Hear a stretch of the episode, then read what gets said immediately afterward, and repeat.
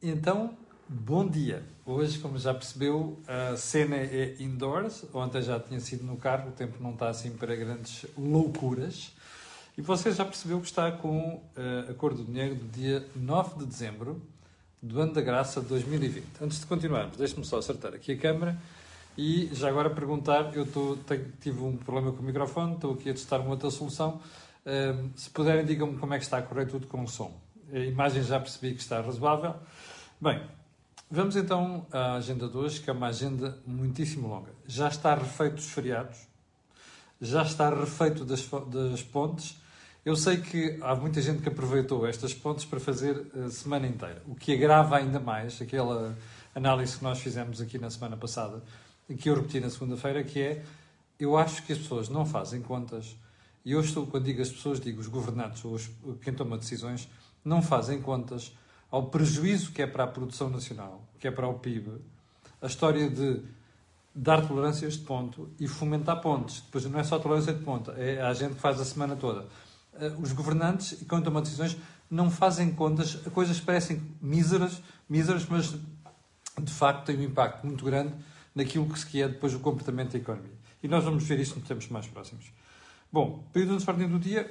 Ehm, mais uma história sobre orgias em Bruxelas.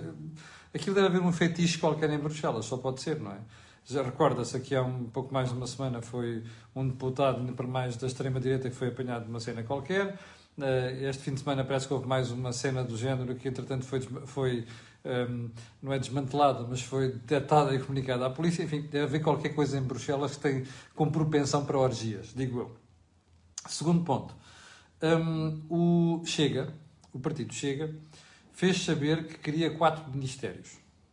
Quatro ministérios para participar num governo. Um, primeiro ponto. Eh, julgo eu, a menos seja enganado, que é a primeira vez que vemos o Chega assumir que quer mesmo estar no poder. Até agora dizia que queria só apoiar o governo e tudo. Mas agora uh, parece que pela primeira vez admite que quer chegar ao governo. Bom, a ambição política é uma coisa legítima. E nós temos sempre que respeitar houve pessoas com ambições políticas que manifestaram essas ambições, que depois ninguém levou a sério e fez uma diferença muito grande uh, em alguns países. Mas é preciso ter um certo limite às ambições. E eu vou explicar porquê.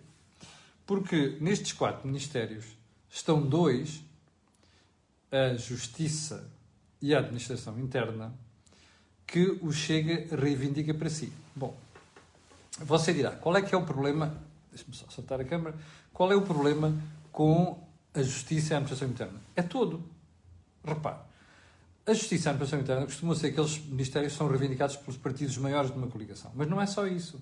Eu compreendo que para o Chega seja, seja uma questão de honra depois de defender as polícias e os poderes e o reforço da autoridade e isso tudo do Estado, que faz sentido eh, para o partido ambicionar isso. Agora, é preciso ter um limite para as ambições. Eu estou convencido que em qualquer governo de coligação, o junior party, seja na esquerda, seja na direita, nunca poderá ambicionar certas pastas. Eu suspeito que a administração interna é uma delas. Mas haveremos de ver desenvolvimentos nos próximos tempos, seguramente. Ponto seguinte. Estou a ver se não tapo os olhos, mas mesmo assim não consigo descobrir o António Pedro Vasconcelos. Eu conheço o António Pedro Vasconcelos há muitos anos, do futebol. Um, o António Pedro Vasconcelos, como você sabe, foi aquele promotor do movimento Não Tape os Olhos, quando foi da privatização da TAP. Lembra-se? Eu não descubro, neste momento, o António Pedro Vasconcelos em sítio nenhum. Provavelmente tirando a área do cinema, não é? E é uma pena, porque hum, o António Pedro estava tão preocupado em 2014 com a TAP e com o que ia suceder à TAP e agora não me vejo preocupado com o dinheiro dos contribuintes que está a ser torrado na TAP, sem qualquer critério. E vamos analisar isso a seguir. Sem qualquer critério. Ou António Pedro Vasconcelos, como eu sei que este vídeo te vai chegar, eu trato António Pedro por tu, por tu, eu espero que tenhas a coragem de fazer um bocadinho mais daquilo que disseste daqui a uns dias à rádio, que ia pedir esclarecimentos à administração da TAP sobre o plano de reestruturação.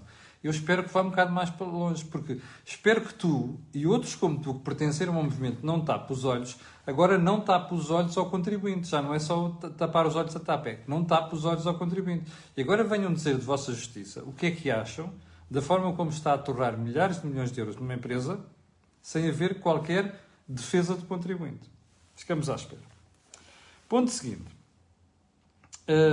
Na segunda-feira fiz aqui uma piadinha sobre o lobby dos ventiladores, a propósito de, do CEIA, aquele centro de investigação que existe ali em cima, em Matosinhos. Uh, uma das pessoas da administração do CEIA, que eu conheço há muitos anos, tenho a maior consideração, uh, escreveu-me a dizer que eu estava enganado, tal como eu, outros meios de comunicação estavam enganados, que não tinha havido transferência nenhuma de 8 milhões de euros para o CEIA e que não havia ali nada coisas menos claras, nada do género, que o, o dinheiro que foi transferido pela ANI, a Agência Internacional para o Investimento, para o, para o CEIA foi de 2,7 milhões de euros. E mesmo esse valor já estava a ser devolvido. Bom, eu não conheço detalhes disto, tenho que dar conta disto por uma questão de correção e transparência, porque quando se fazem aqui críticas, procuro que sejam críticas fundadas, e portanto, vou tomar por. Uh, primeiro, registro o protesto e, a, e, a, e, a, e a, a, discordância. Em segundo lugar, vou tomar por boas as explicações que o SEI me transmitiu. No entanto, ficará para outra ocasião, quando for preciso falar do assunto, e em função destes movimentos, cá estarei. Uh, mas, sobretudo, gostava de ver esclarecida a questão de o que é que está a suceder com os ventiladores que o, CEIA produziu ou desenhou. Mas, uh, seguramente, porque julgo que estaremos a falar de pessoas honestas e sérias, seguramente nas próximas, próximos meses teremos notícias sobre isso. Espero. Último ponto. Ah, não é o último ponto. Volte face nas negociações do Brexit à vista? Não sei. Sei que no fim de semana o Sr. Boris Johnson deve ter apanhado um susto, né? porque andou a fazer hardball, né? que é aquela coisa do pá, tentar jogar duro, estilo vamos lá fixar os olhos num no outro a ver quem é que pisca primeiro. Eu suspeito que o Sr. Boris Johnson piscou primeiro. E porquê? Porque ele teve notícia interna, Inglaterra, do problema que ia ser não haver um acordo com a União Europeia. Porque Boris Johnson, no, nos várias jogadinhas que já fez, tentou introduzir, introduzir cláusulas que vi, violam aquele acordo dos princípios estabelecidos entre a União Europeia e o Reino Unido. Agora parece que voltou atrás. E hoje, ou lá o que é, vai a Bruxelas falar com a Sra. von der Leyen para ver se consegue ultrapassar o problema. Esperemos que sim. Porque eu não tenho mais pequena dúvida quanto a isto, apesar de alguns céticos aqui, alguns negacionistas também andarem sempre a dizer ai, não sei quantos, a Inglaterra vai sair bem disto. Não vai sair, não. O Joaquim Aguiar, ontem no Think Tank, fez uma excelente análise sobre isto. A Inglaterra vai se arrepender muito rapidamente, sobretudo nesta fase, de estar fora de uma coisa chamada União Europeia. E, e Boris Johnson está farto de perceber isso. Ele é um tipo inteligente. O pior é que a inteligência dá-lhe para o torto, para as coisas estúpidas. Mas pronto. Ontem, na, num dos jogos da Champions, houve um sururu relacionado com o racismo. Uma vergonha. Se aquilo se confirmar, é uma vergonha absoluta. E, sobretudo, espero que a UEFA não tape, não tape os olhos. Vamos ver onde, como é que este assunto vai, vai, vai acabar. Aliás, o jogo até nem, nem terminou, vai terminar hoje. Vamos então à agenda de hoje eu vou já fazer um sumário dos dois pontos mais importantes. O primeiro é a TAP, eh, que afinal pode mesmo custar perto de 4 mil milhões de euros ao contribuinte. Ouviu bem? Pode mesmo custar perto de 4 mil milhões de euros ao contribuinte. Aquele fulano do sindicato que foi à televisão aqui há duas semanas parece que tinha toda a razão. Segundo ponto, um, o Estado parece que acordou finalmente para a utilidade dos privados na saúde, e já vou explicar porquê. Então vamos ao primeiro, a TAP. Como está aí no primeiro ponto, a TAP pode precisar de cerca de 3.500 milhões de euros até 2025. Então vamos lá ver se fazemos contas. 1.200 milhões já lá estão, ok? Destinados este ano. O Orçamento do Estado já destinou 500 milhões para 2021. Vocês já sabem isto, se acompanha a cor do dinheiro. Mas o que é mais interessante aqui é que todas as projeções, inclusive isto foi discutido ontem num Conselho de Ministros Extraordinário, só para aprovar estas coisas. E repara uma coisa, primeiro ponto, veja só o que é que, como é que, ao que isto chegou. Ou seja, é mesmo preciso um Conselho de Ministros Extraordinário para aprovar um plano de reestruturação de uma empresa. Bem, então, nesse plano, segundo informação de alguma imprensa, mas também informação que, que eu tive acesso nos últimos dias, a TAP vai precisar muito mais dos 500 milhões de euros em 2021. Ora, se você somar o que é que pode ser preciso em 2021, e eu suspeito que pode ser o dobro, ou seja, mil milhões de euros, soma aos 2.200 milhões. Bem, mas isto não termina aqui. O próprio plano de reestruturação prevê, embora não quantifique, que em 2022, 2023, e não se sabe bem se em 2024 a TAP pode precisar de dinheiro. Tudo somadinho, a brincadeira pode chegar aos 3.500, 3.600 milhões de euros. Pergunta: isto fica muito longe do que aquele sindicalista disse na televisão? Não fica. Mas há outra pergunta que se deve fazer, chegados aqui, que é, primeiro, você encontra alguma explicação para o Estado já ter destinado 1.200 milhões de euros para uma empresa e dizer que ela vai precisar de 500 milhões em 2021, que não vão ser 500 milhões, sem terem dado uma explicação mínima ao país. Bom, eu não quero a demagogia, eu não me refiro àquela do demagogia do um, ah, uh, é muito importante para a economia nacional, é o um dos maiores exportadores, emprega indiretamente 50, 100, 100 mil pessoas. É tudo bullshit isto, ok? Isto é patois político. Qualquer governante meia tigela é capaz de arranjar. Seja governante à esquerda, seja governante à direita. Eu não quero saber disso para Eu quero saber apenas de uma coisa. Você, como contribuinte, e eu, já sabemos o que é que o governo vai fazer a médio e longo prazo com a TAP? Eu não sei. Ora, para eu meter lá 1.200 milhões de euros e para me dizerem que já vão meter 500 milhões ou o dobro desses 500 milhões em 2021, eu gostava de saber onde é que está esse plano. E vou-lhe explicar porquê. É que muitas vezes nem sequer esses planos depois acabam cumpridos ou têm sentido. Vá ver, deixe-me fazer publicidade em causa própria, vá ver o que diz o Jornal de Negócios Todos. Aliás, eu até vou tentar buscar aqui a capa que é para você, uh, para você perceber. Eu sei que nos últimos, quando há feriados destes, às vezes os jornais não têm assim muita matéria para fazer, mas às vezes nova para tratar. Mas às vezes vale a pena ir ao passado. Olha, o passado está aqui, na manchete do meu jornal de hoje, e diz assim: Viagem à reestruturação que encolheu a TAP nos anos 90. Nessa altura, o governo injetou 180 mil milhões de escudos para aqueles mais velhos, dá mais ou menos qualquer coisa com 1.500 milhões de euros. Bom, mas a questão não é esta. É que uma das coisas que saiu daquele plano foi que a TAP ia fechar uma série de rotas na Europa e ia criar uma série de rotas internacionais. Uma dessas rotas era voar para Macau. E eu recordo-me perfeitamente disto, que eu fui a Macau muitas vezes nos anos 90. E recordo-me da TAP falar disto. O problema é que a operação estava totalmente mal pensada, mal montada. Aquela rota teve que fechar praticamente um ano depois, com um prejuízo monumental para a TAP. Bom, neste caso havia um plano de médio e longo prazo. Esse plano tinha sido também aprovado, escrutinado por Bruxelas, com um custo pesadíssimo para a empresa, que está a repetir agora. Para uma coisa, com um plano supervisionado por Bruxelas, foi este disparate. O que é que nós não devemos estar a assistir neste momento para a TAP? Em que não há plano nenhum, em que ninguém lhe disse, meus amigos, nós vamos meter 1.200 milhões de euros aqui e vai acontecer isto nos próximos 4 ou 5 anos. É tudo promessas, ideias vagas Ainda não ouvimos nada do oficial sobre isto. No entanto, já lá estão 1.200 milhões e prometidos mais 500 milhões que você vai multiplicar por dois. Se isto não é mal baratar dinheiros públicos, eu não sei o que é que é. Segundo ponto, você já percebeu porque é que o Estado, porque é que o Governo quer mesmo referendar isto no Parlamento, que é, é no mínimo um referendo. Bom, isto é tão grave para trabalhadores, 700, 500 pilotos, 750 pessoal de ar, 750 pessoal de terra, mais 1.600, não sei das quantas, isto é uma destruição de emprego brutal. Mas é inevitável.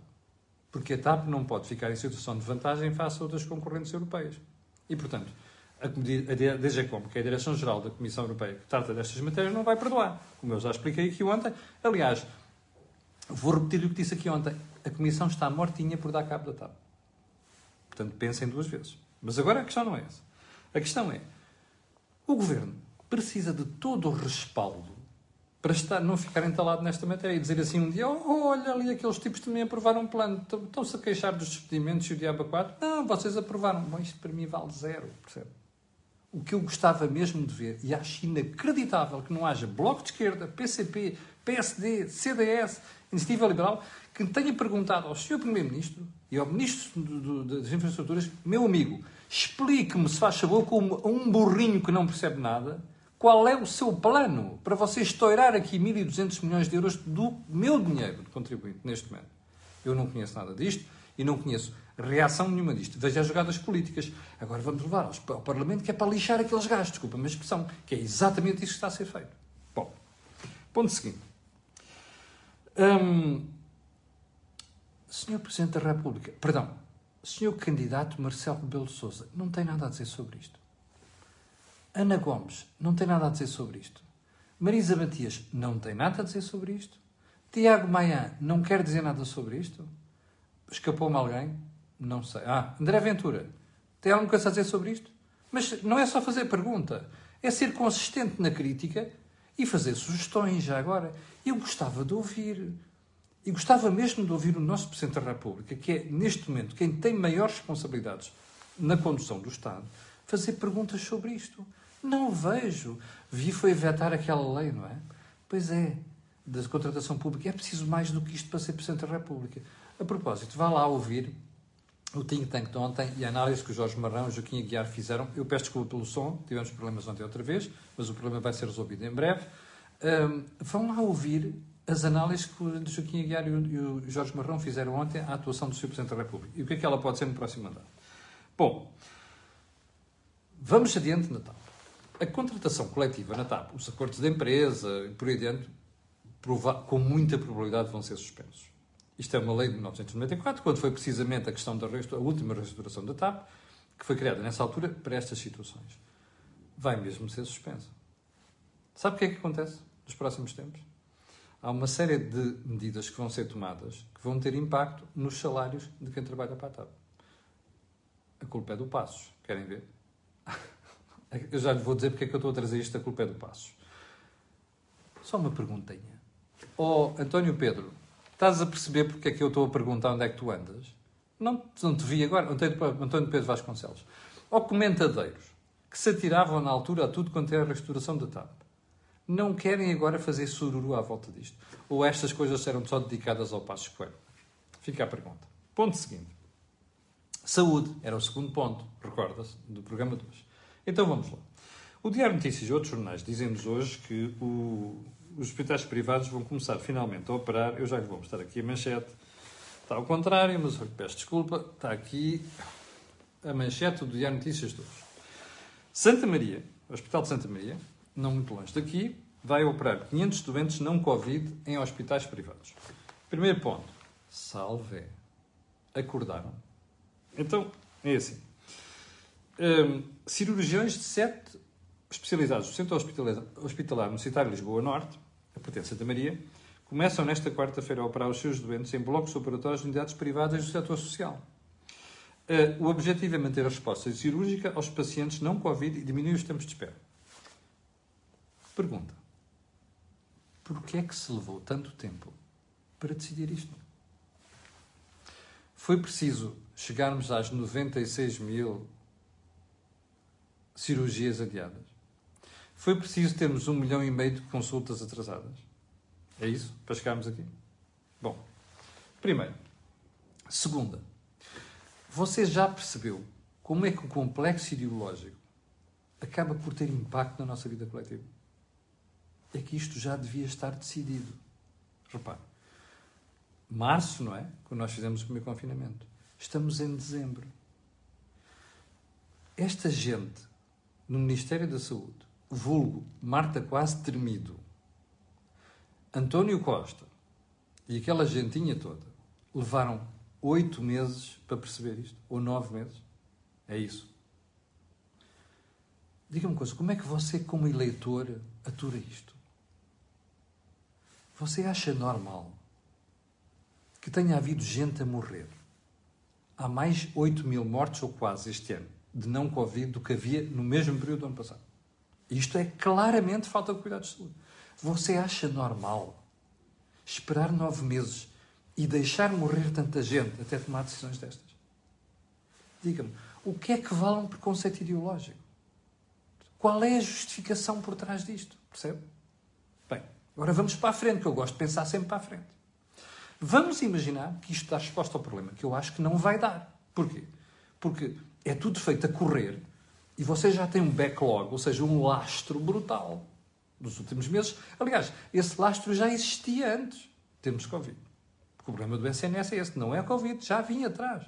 Bem, como você já tem este problema atrás, a pergunta é esta.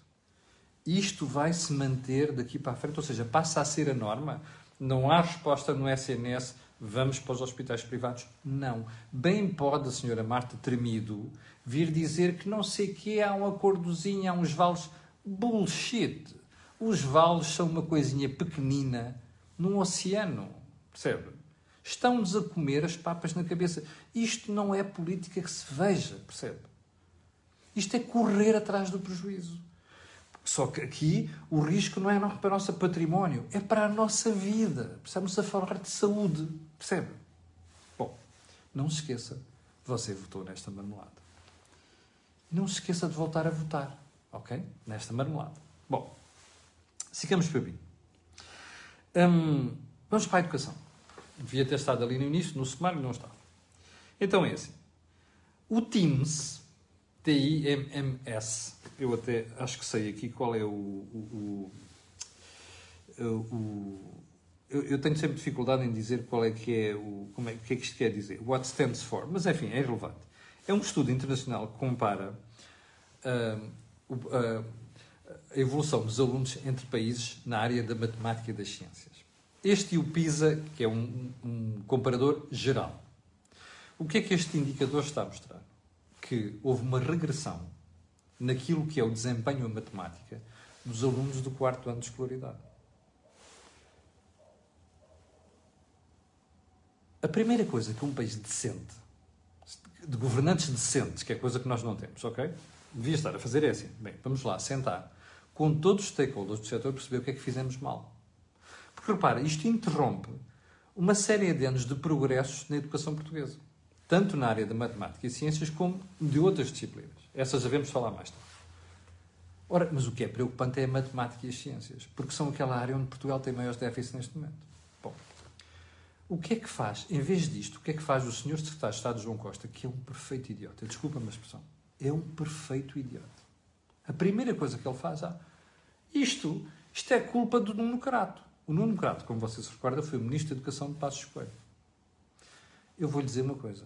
Eu tenho o maior respeito pelo Nuno Crato. Porque, embora tenha havido uma coisa ou outra, o Nuno Crato tinha uma, uma, uma, noção de educação, de política de educação. Podíamos criticar uma coisa aqui um bocadinho mais à esquerda, um bocadinho mais à direita, mas o rumo conhecia-se e estava certo. Bom, mas vamos deixar isso de parte. Veja só a idiotice. O que é que tem na cabeça este rapaz? Que foi um dos responsáveis por acabar com exames, percebe? No quarto ano. Foi um dos responsáveis por andar alterar currículos Está a ver? A forma como se ministrava e como se ministra cadeiras, nomeadamente a matemática. Este rapaz é de uma idiotice total. Ou seja, isto é uma idiotice que chega a este ponto. Este senhor não está no sítio, percebe? Porque quem está há cinco anos no poder a fazer alterações na educação, algumas delas foram amplamente denunciadas na altura a dizer isto é um erro não se pode tirar a avaliação. Eu vou lhe dizer uma coisa: eu já fui professor durante mais de 20 anos, inclusive na universidade. Eu não acredito em avaliação, em, em, em educação sem avaliação. Aliás, não acredito em nada na vida sem avaliação. E muito menos no trabalho. A gente pode dizer assim, ah, podemos mudar aqui, podemos mudar, mas a avaliação é fundamental.